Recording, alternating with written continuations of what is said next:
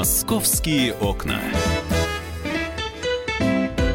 Здравствуйте, друзья. Программа «Московские окна» в прямом эфире на радио «Комсомольская правда». Новости нашего города, но начнем с погоды, потому что э, на прошлой неделе засыпало, на этой неделе мы с вами будем отогреваться, потому что сегодня минус 3, завтра плюс 1.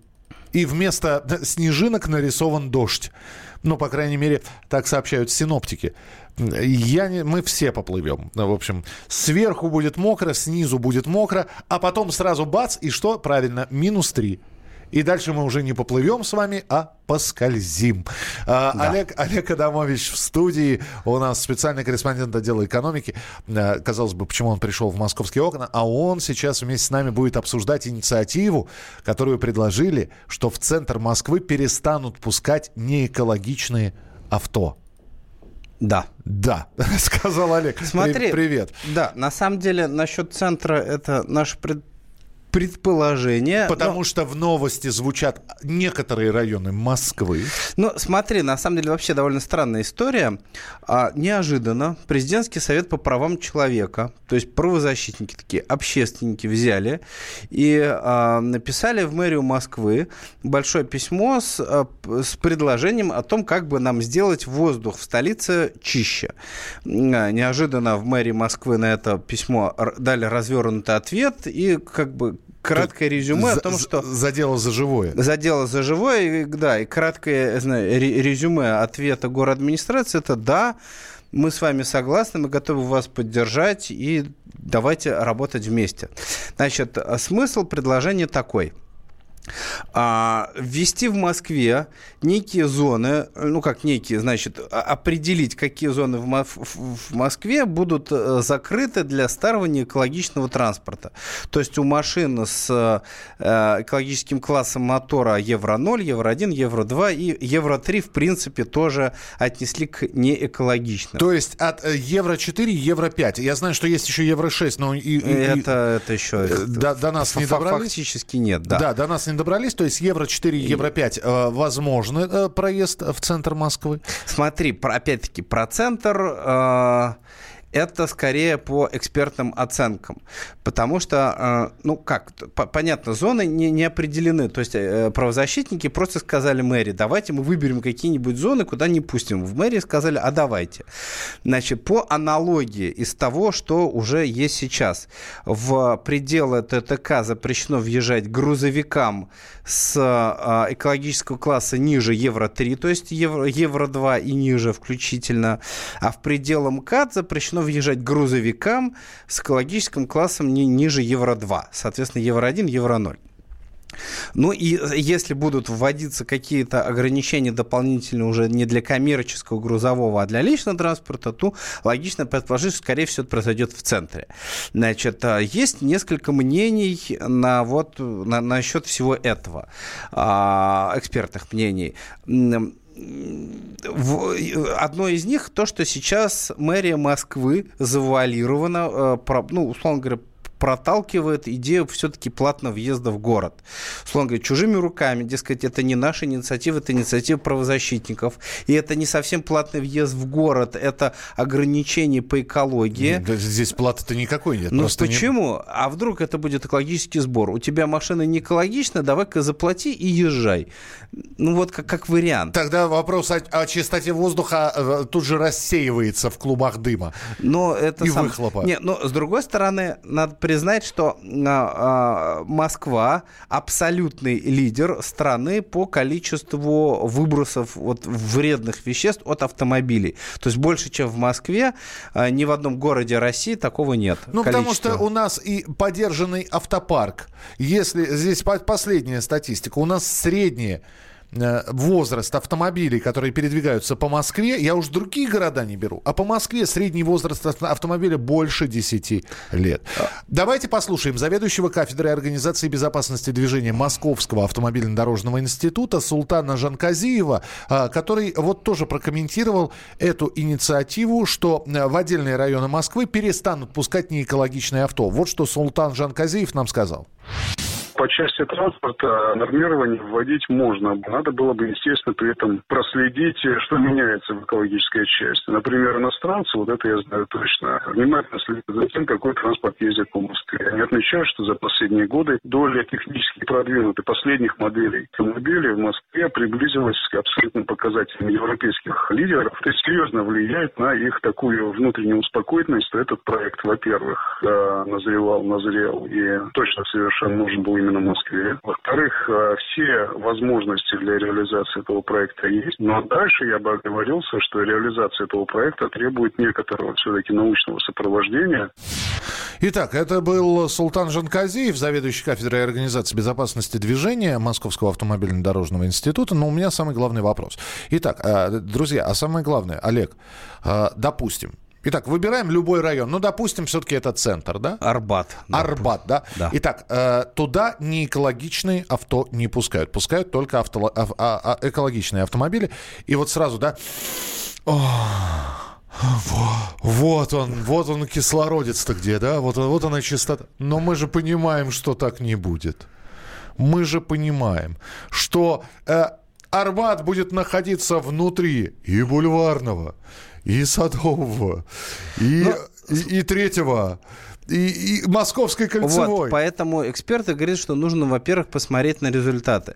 Значит, и, кстати, вот э, я как раз общался с Султаном Жанказиевым, что, он, э, что, что предложил он и предположил, как это возможно может быть сделано. Сейчас Москва все-таки а, а, стремится стать и, и закрепить вот этот статус туристического города, к нам едут иностранцы, в, некоторых зонах в центре скорость уже ограничена для комфорта пешеходов. Ну, чтобы машины там ездили медленно, люди ходили, никто не гонял, и всем было ну, приятно. были у нас иностранцы. Никольская как была пешеходной, такая осталась фактически. Да у нас ну, в районе ЦУМа, Кузнецкого моста, там, в принципе, вот эти улочки. Старого Арбата. Э, Старого Арбата, вот. Там скорость движения разрешенная довольно низкая. Опять-таки, кстати, а, вдоль набережных, там в некоторых местах.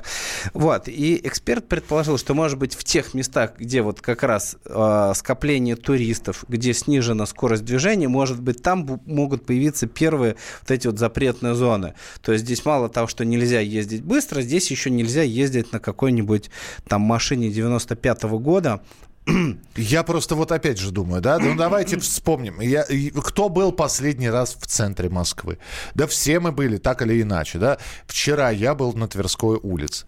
Я услышал про эти экологичные авто. Слушайте, ну мимо меня, вот а, по Тверской, она к тому же была так, знаете, хорошо mm запружена машинами. Это был конец mm рабочего дня, часов 5-6 вечера, уже стемнело. Вот это вот огромное пробище на Тверской улице. Что я не заметил там ни битых «Жигулей», ни москвичей москвичей, не экологично. Ну, может быть, это вообще как бы никого особо и не коснется, потому что владельцы старого транспорта не ездят. Тут, кстати, есть еще а, другая, так сказать, нюанс всей этой истории. А, у нас экологический класс в ПТС начали а, массово а, проставлять с 10-11 года. До этого обычно его не писали. И а, получается, что у большой доли транспорта экологический класс не указан в принципе. Он просто не определен. Он да? просто не определен. А если он не определен, то, соответственно, нельзя, допустим, штрафовать за то, что ты въехал в какую-то зону, потому что у тебя как бы нет экологического И, и на глаз класса. нельзя определить, да? А, есть... на гла... Да, на глаз нельзя определить, это можно только при помощи газоанализатора, но это нужно каждую машину проверять, устанавливая ей экологический класс. Это безумно долго, сложно и дорого, и, скорее всего, никто никогда этим заниматься не будет. И все-таки мне твоя версия о том, что это просто будет дополнительный экологический сбор, вот она мне больше по душе, и, по крайней мере, она, а, реализуема, э, Абсолютно. Б, б имеет э, правильный выхлоп. Да, и она, она в тренде, она в тренде. Сейчас она... вот придумать что-нибудь такое, за что бы люди заплатили, это очень популярно. Как бы сказали, хайпово. хайпово в общем, да. мы подождем, мы посмотрим, во-первых, а, какие районы будут определены для закрытия въезда неэкологического Э, транспорта, не экологичного транспорта. Во-вторых, мы обязательно вам будем рассказывать, э, э, значит, какой транспорт будет допускаться, а какой нет. В любом случае, Олег, спасибо, что был у нас э, в эфире. Последим за развитием этой ситуации. Специальный корреспондент отдела экономики Олег Адамович был в программе «Московские окна». Мы продолжим через несколько минут. Оставайтесь с нами. «Московские окна». Россия и мир. Экономика и политика. Народ и власть. Всем привет! Я Илья Савельев. Вместе с Михаилом Юрьевым и Михаилом Леонтьевым мы ведем главное аналитическое шоу страны. Это «Главтема». В эфире радио «Комсомольская правда» мы говорим о главном. О том, как должно быть и почему иногда получается по-другому. Слушайте и звоните в программу «Главтема» по средам с 8 вечера по московскому времени.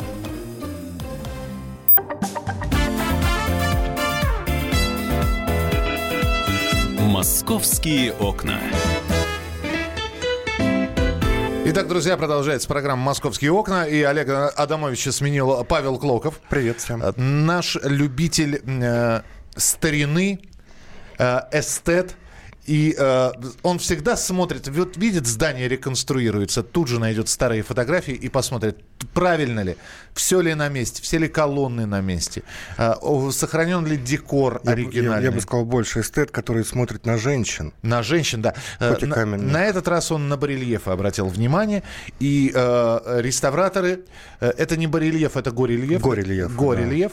Я, правда, не знаю, чем отличаются, но Ну, то, что получилось... в стене это горельеф. Зна- Да, знаете, как, как э, говорила моя учительница по изобразительному искусству и по ИЗО, э, значит, художник от, худ- от слова «худо», а то, что на этом особняке 19 века действительно получился горельеф от слова «горе», это абсолютно точно. Там был э, горельеф 19 века, который нужно было отреставрировать.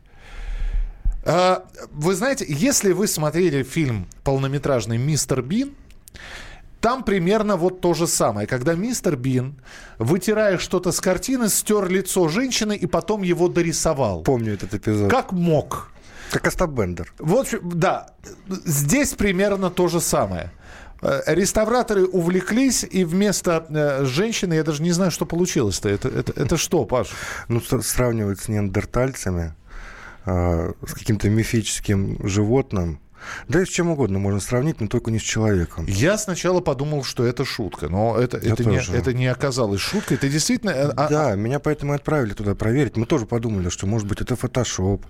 А, В Фейсбуке появились фотографии вот этого, вот этой вот э, фигуры, вот этой женской, якобы женской, изуродованной. Я пошел, благо недалеко, Сверчков, переулок. Это станция метро Китай-город. Нашел я этот дом. Он находится сразу в трех переулках. Ну, получается так, что три адреса у него.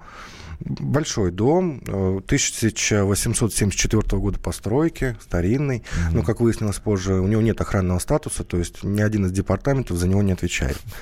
Ни капремонта, ни... Это объясняет сейчас все культурного- абсолютно. Ни культурного наследия, ни Моском архитектура. Скажи мне, а, итак, а, там есть горельеф, где э, Где сидит- все нормально. где все нормально, Я но иду, та- смотрю, думаю, наверное, все-таки фотошоп. И Да. вдруг там, там много организаций внутри, но хозяин здания нефтяная компания, которая там же тоже расположена.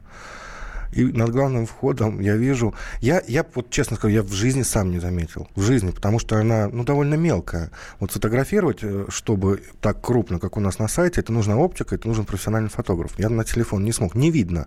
Издалека кажется, что просто фигура человеческая. А этот активист, э, не помню, как зовут, фамилия Попов, Роман Попов, заметил, может быть, в бинокль, может быть, я не знаю, каким образом, может быть, он ползал по этим стенам, как Человек-паук. Ну, в общем, он это увидел, укрупнил, выложил в Facebook. и ужаснулся. И да ужаснулись все. Ну, в общем, По-моему, даже ты разместил на своей страничке. Я, я сразу разместил, потому что э, горельеф прекрасной женщины превратился в нечто непонятное. Вот у нас сейчас на прямой связи Андрей Новичков, э, градозащитник, координатор общественного движения Архнадзор. Андрей, приветствуем, здравствуйте. Здравствуйте. Но вы тоже это все видели, да? Да, конечно. Ну, в общем, я в детском саду лепил примерно вот такие вот фигурки, которые получились. Скажите мне, пожалуйста, э, я, я не знаю, э, можно ли человека, который так отреставрировал, назвать реставратором вообще? И такое ощущение, что это сделали э, совершенно люди далекие от а, слова профессионализм. Ну и теперь исправить-то все, что сделано, можно? Ну, скажем так, э, да, стоит вспомнить недавнюю историю, которая так, наверное, в СМИ прошла немного незамеченной, но, тем не менее, а, профессиональные историки-реставраторы обратили на это внимание. Это то, что у нас, например, э, совершенно недавно, вот в прошлом году, почти все э, ГБУ «Жилищник» получили право на проведение реставрационных работ, некоторых видов реставрационных работ, да, то есть э, с этого, наверное, стоит начать, э, да, что в целом э, никакого труда получить соответствующую лицензию в Министерстве культуры ныне, к сожалению, не составляет никакого большого труда. И, и можно, наверное, говорить о том, что некие сотрудники, которые решили провести, помочь провести капитальный ремонт, сделать лучше, сделали вот так вот. А, и здесь же, опять же, вопрос касаемо того, что это не первый такой случай, и э, мы обращали внимание, например, когда в свое время а, э, также отреставрировали э, горельефы на торговом доме российского фарфорового короля Матвея Кузнецова в 2015 году. Э, то есть, подождите, я не совсем понимаю, как могут люди получить разрешение на реставрацию, э, не имея реставрационных навыков? Я вот Но... я одного не понимаю. Я понимаю, еще дверь починить, там можно тендер вы, выиграть, да? Э, и, и это первый раз не получилось, вторую дверь поставил. Получает, Но... получает организация. Получает организация, то есть э, не конкретный человек, а организация. То есть в данном случае, вот, э, если мы говорим о Москве, ГБУ жилищник, вот была, был такой прецедент в прошлом году. А они получают, то есть сама организация получает такое разрешение, а дальше как бы сама организация должна нести ответственность за того человека, которого, которому она поручает провести те или иные работы на определенном объекте. Uh-huh. А вот за этим надзора уже никакого нету. Как и в общем-то у нас в Москве, к сожалению, да и в Петербурге тоже, нету никакого надзора за работами на зданиях, которые не являются объектами культурного наследия. Ведь э, дом Константинова, вот о чем мы сейчас э, как раз говорим, он не является объектом культурного наследия, к сожалению, хотя является историческим. Он всего лишь ценный градоформирующий объект, а значит не находится, э, так сказать, э, под прикрытием Департамента культурного наследия. То есть, э, в общем-то, если там было какое-то согласование проекта э, ремонтных работ, то они получили это разрешение в Моском архитектуре, а дальше Моском архитектура, да и вообще любой орган власти Москвы не контролирует результат этих работ. Андрей, самый главный вопрос все-таки. Э, ну вот после того, как эта вся шумиха в интернете поднялась, мы все разместили, по-моему, на своих страницах, на сайте «Комсомольской правды» есть. Есть э, шанс на то, что э, горельеф вернется в свой первоначальный вид? Ну вот если говорить, а вот о чем я упомянул как раз о доме архитектора Шехтеля, вот то, что в 2015 году а, также э, исказили, а, вид фасада. После э, вот, скандалов в социальных сетях и в СМИ а, власти Москвы поручили а, восстановить. И восстановили действительно.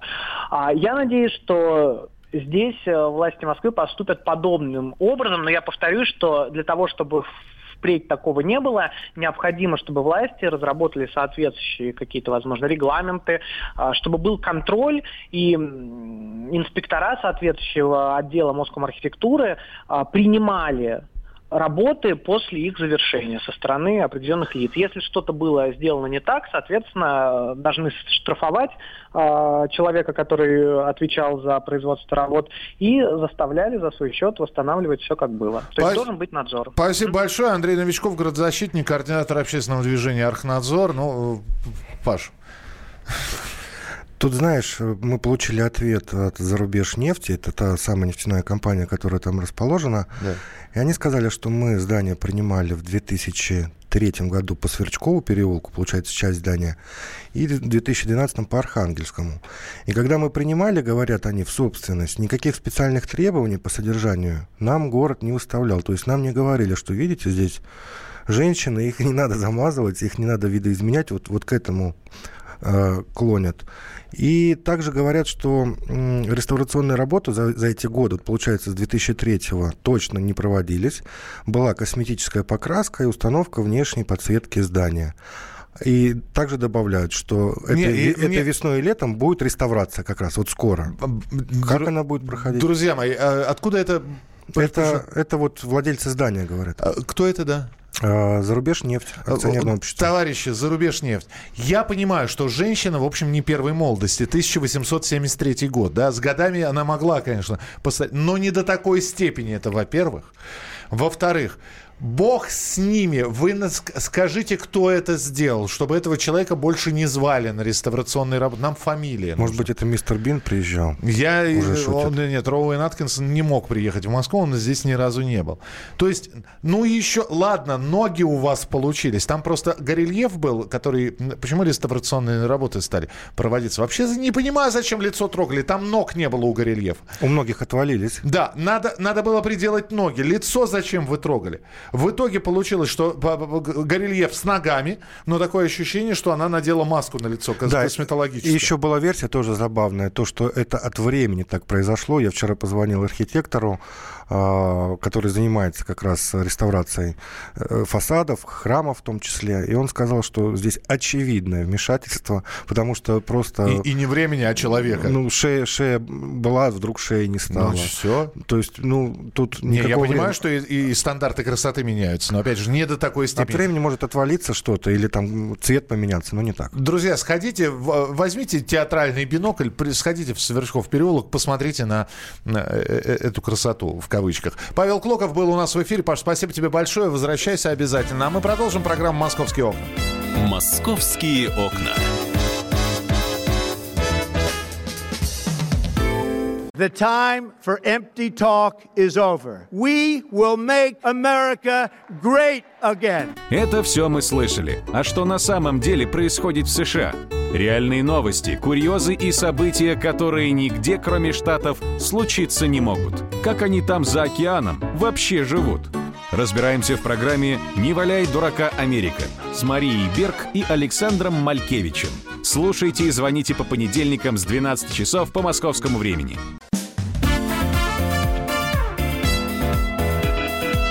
«Московские окна». Итак, э, мы продолжаем программу «Московские окна». Я еще раз хотел бы вам напомнить про погоду. Тем более, что синоптики сейчас сообщают о том, что в ближайшие, э, сегодня и завтра, в ближайшие дни, что у нас э, в Москве? В Москве ожидается снегопад, а, гололед, б, и завтра оттепель, э, плюс один и дождь со снегом. Это В, ну и, наконец, э, Г, извините меня, это то, что будет уже после-после завтра, когда все после того, как растает, снова подморозит.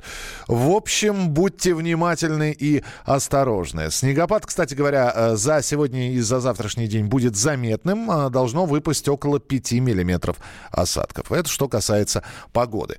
А, Хорошо, когда сидишь в те- в тепле, и хорошо, если это тепло дома, а вот некоторые сидят в СИЗО, и уже несколько месяцев, это Кокорин и Мамаев. А у нас Дина Карпицкая, специальный корреспондент московского отдела, э, внимательно следит за судьбой этих футболистов. Дина, приветствую тебя. Приветствую, Миш. Но на самом деле не только я внимательно слежу. Вся страна буквально прикована. СИЗО Бутырка. Бутырская, э, СИЗО номер два официально называется, да, и за каждым шагом, каждым чихом буквально футболистов все следят и знают, что вот у Кокорина колено болит. Да, по заявлениям Мамаев- адвоката нужно тренироваться, и на- его сделают инвалидом, говорит адвокат. И э, государство потратило на содержание Кокорина и Мамаева уже полмиллиона рублей. И, дескать, э, э, Александру Кокорину разрешили заниматься лечебной физкультурой в СИЗО. Вот это все правда, да? Да-да-да, это все чистая правда. Ни в коем случае не оправдывая поступок да, этих э, футболистов, с позволения назвать, то, что они устроили, конечно, это вопиющий факт, но все-таки их содержание в СИЗО, если вот откинуть все э, эмоции, весь общественный резонанс, вот мажоры, негодяи и так далее, действительно находиться в СИЗО они уже не должны. Уголовное дело расследовано. Э, Расследование именно закрыто еще в декабре месяце. То есть э, фактически они не нужны сейчас следствию. Ну, знаешь, как обычно помещают в СИЗО людей, чтобы они всегда были э, в доступе, чтобы они ничего не творили, чтобы они не уничтожили улики. Не, ну что значит не говорили. нужны? То есть должен состояться суд. Да, впереди будет, естественно, суд. Основной суд, который изберет им уже наказание за, за содеянный поступок. Но сейчас они находятся под стражей как подозреваемые. То есть до суда на момент расследования. Расследование сейчас закончено.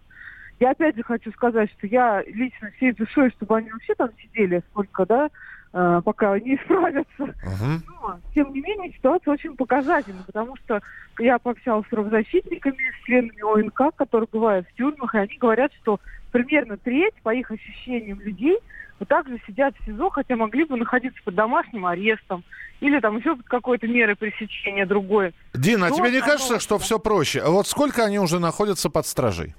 Ну, грубо говоря, вот э, 9 февраля будет 4 месяца. 9 февраля будет 4 месяца, а насколько я понимаю, день, проведенный в СИЗО, это полтора дня якобы проведенного в колонии, да, или в тюрьме. Да, Ну и да. теперь представь, они посидят еще до суда, там доберутся до пятимесячного срока, сколько они там находятся. Далее суд. Суд выносит приговор. А, э, суд выносит приговор. Один год приговаривается. Но так как э, они отсидели уже там 5 месяцев в СИЗО, то есть, а у нас э, с, э, время, проведенное в СИЗО, э, считается временем отбывания наказаний, а СИЗО это э, один день за полтора, освобождаются из-под стражи прямо в зале суда. То есть, с одной стороны, вроде бы и справедливость восторжествовала, а с другой стороны, и в тюрьму не отправили. Ну, Миш, твоя логика ясна здесь, но я точно знаю, что Мамаев с Кокориным, они не хотят находиться в СИЗО, они всячески рвутся на волю, поэтому я думаю, такой план у них там не работает. У них какой-то другой план защиты. Не-не-не, а это не их план. Это план, да, я не знаю, правоохранительной системы, чтобы показать, что э, и наказание понесено, и вроде как э, никого в тюрьму не отправили. Это не их план. И я понимаю, что они хотят вырваться. Это вполне закономерно. Ну, у, меня нет, у меня нет других объяснений, почему они так долго сидят. Ну, мне вот адвокат вчера, их Игорь Бушманов, ад- адвокат Мамаева, он сказал, что у него тоже нет абсолютно никаких соображений даже насчет, почему они до сих пор сидят. Им даже не дали с делом ознакомиться. То есть их просто тупо держат в СИЗО. Подожди, а, вот они там а что значит не, не, не дали ознакомиться с делом? Они должны сделать запрос, да, и, по-моему, по запросу им... Нет, по уголовно-процессуальному кодексу, когда оканчивается расследование, должны дать ознакомиться всем участникам дела. До того момента, пока они не ознакомились, дело не может быть передано в суд. Это обязательная процедура, которая инициированная следствием. Мгм. И сами, а сами подозреваемые, они уже несколько раз обращались и официально, и, и так неофициально, что, мол, дайте нам дело, дайте нам ознакомиться, мы это сделаем быстро, давайте же передавайте в суд. И мне не хочется затягивать этот процесс. Ну, Дин, тогда финальный вопрос. Скажи, ты вот со стороной защиты а Кокорина и Мамаева все время находишься в тесном контакте, а сторона обвинения что-нибудь говорит, в свою очередь? Нет, абсолютно ничего не говорит, тишина и покой, никаких комментариев, никаких э, вообще ремарок они к этому делу не делают. Я только знаю, что вот водитель, э, Соловчук, ох, Соловчук фамилия, ему- на его имя был открыт счет Мамаевым, на котором он положил 500 тысяч рублей, как вот материальную компенсацию. Да-да-да. это- И было донесено до этого водителя, пострадавшего, что он может в любой момент взять эти деньги. Это не запрещается законом, это не является каким-то там или подкупом, или чем Он угодно. взял? То есть это, нет, он не брал, и к счету к этому он не прикасался. Мгм. Понятно, принято. Спасибо большое. Дина Карпицкая, специальный корреспондент московского отдела, была у нас в эфире. И в эфире сейчас появляется почетный адвокат России Александр Островский. Александр Леонидович, здравствуйте. Здравствуйте. Итак, э, четыре месяца э, находятся под стражей, хотя говорят, что уже все данные собраны, следствие завершено, и м, уже стали... Я помню возмущение наших слушателей поступком Мамаева и Кокорина в самом начале, и сейчас наши слушатели, когда поднимается вопрос об этих футболистах, начинают писать, да сколько ж можно уже, да отпустите их уже. Вот э, почему ж так долго? Вот ваше объяснение. У нас люди добрые начинают жалеть. Так. Э, Я могу эту ситуацию объяснить очень просто. Э, Необходимости с юридической точки зрения держать их под стражей нет, поскольку следствие закончено, скрыться э, куда-то они вряд ли скроются, нет такой угрозы, паспорта за гран у них наверняка отобраны. Э, Повлиять на потерпевших и свидетелей они уже не могут, раз следствие завершено. Поэтому эту ситуацию можно объяснить только воспитательными целями. Очевидно, кого-то они достали и э, решили их проучить. А не только их, но и в их лице и остальных э, публичных э, людей. Э, вот буквально там полтора часа назад по ленте новостей прошла новость в Совете Федерации демонстративно. Задержали арестован... сенатора, да. Сенатора задержали публично в Совете Федерации. Никогда такого не было. Но, То есть э, да. власть показывает, что идет борьба с криминалом на всех уровнях.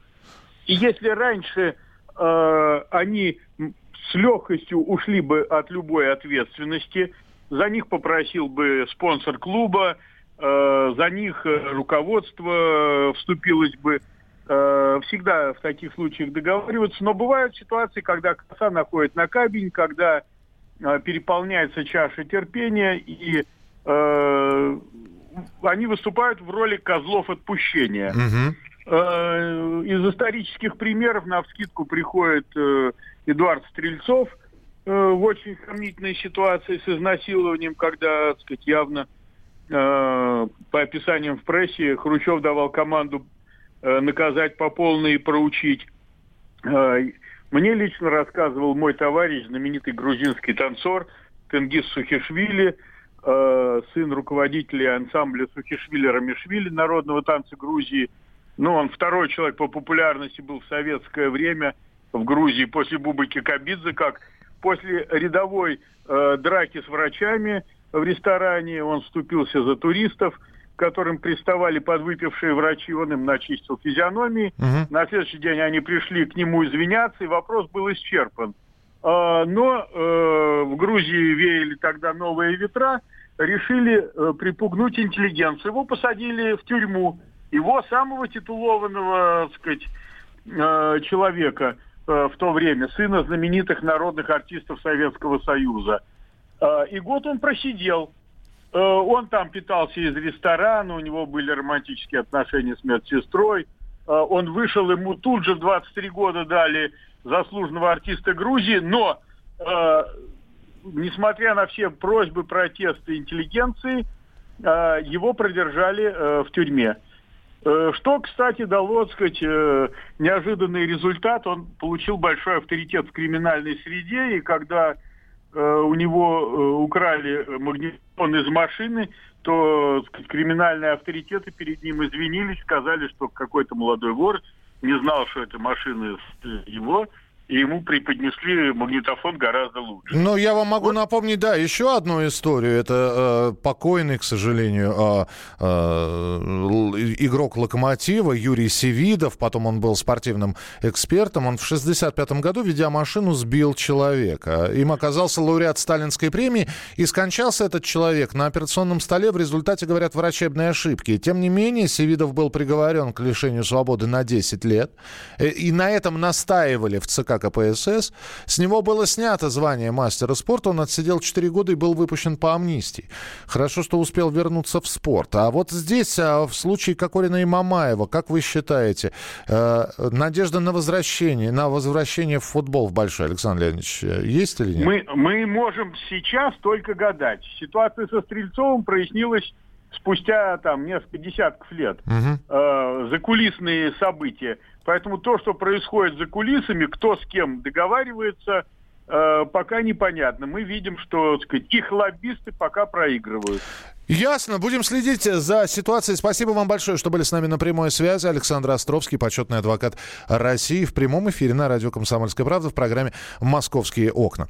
А, так, а, все. Еще раз синоптики предупреждают. Желтый уровень опасности объявлен из-за гололеда в Москве. Это сегодняшнее число. И все-таки завтра при вот такой вот температуре, которая начнется с минуса, а к середине дня достигнет плюса, э, синоптики говорят про ледяной дождь. А, в общем-то, будьте к этому готовы. Мы помним и обледенелые провода, мы помним и сосульки, падающие и, и на горожан, и на машины. Поэтому внимательно, если паркуете машину где-то в Москве, осмотрите, ни, ничего не может на нее упасть такого постороннего, с крыши, с козырька подъезда. Если идете, тоже поглядывайте, ну, во-первых, под ноги, а во-вторых, еще и наверх. А, будем рассказывать вам о московских новостях, в том числе по мере их поступления. Спасибо большое, что слушаете. Присылайте свои сообщения 8967 200 ровно 9702. 8 9 6 7 200 ровно 9702. Это была программа «Московские окна». В студии был Михаил Антонов. А впереди вас ждет еще множество интереснейших передач на э, радиостанции «Комсомольская правда». Оставайтесь с нами. «Московские окна».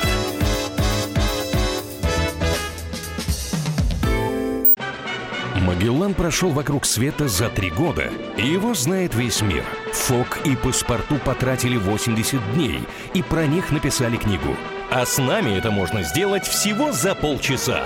Знаменитые путешественники в прямом эфире расскажут, где побывали, что увидели и через что пришлось пройти, проехать, проплыть и пролететь. Совместный проект «Радио Комсомольская правда» и Русского географического общества «Клуб знаменитых путешественников». Отправление каждый четверг в 12.05 по Москве.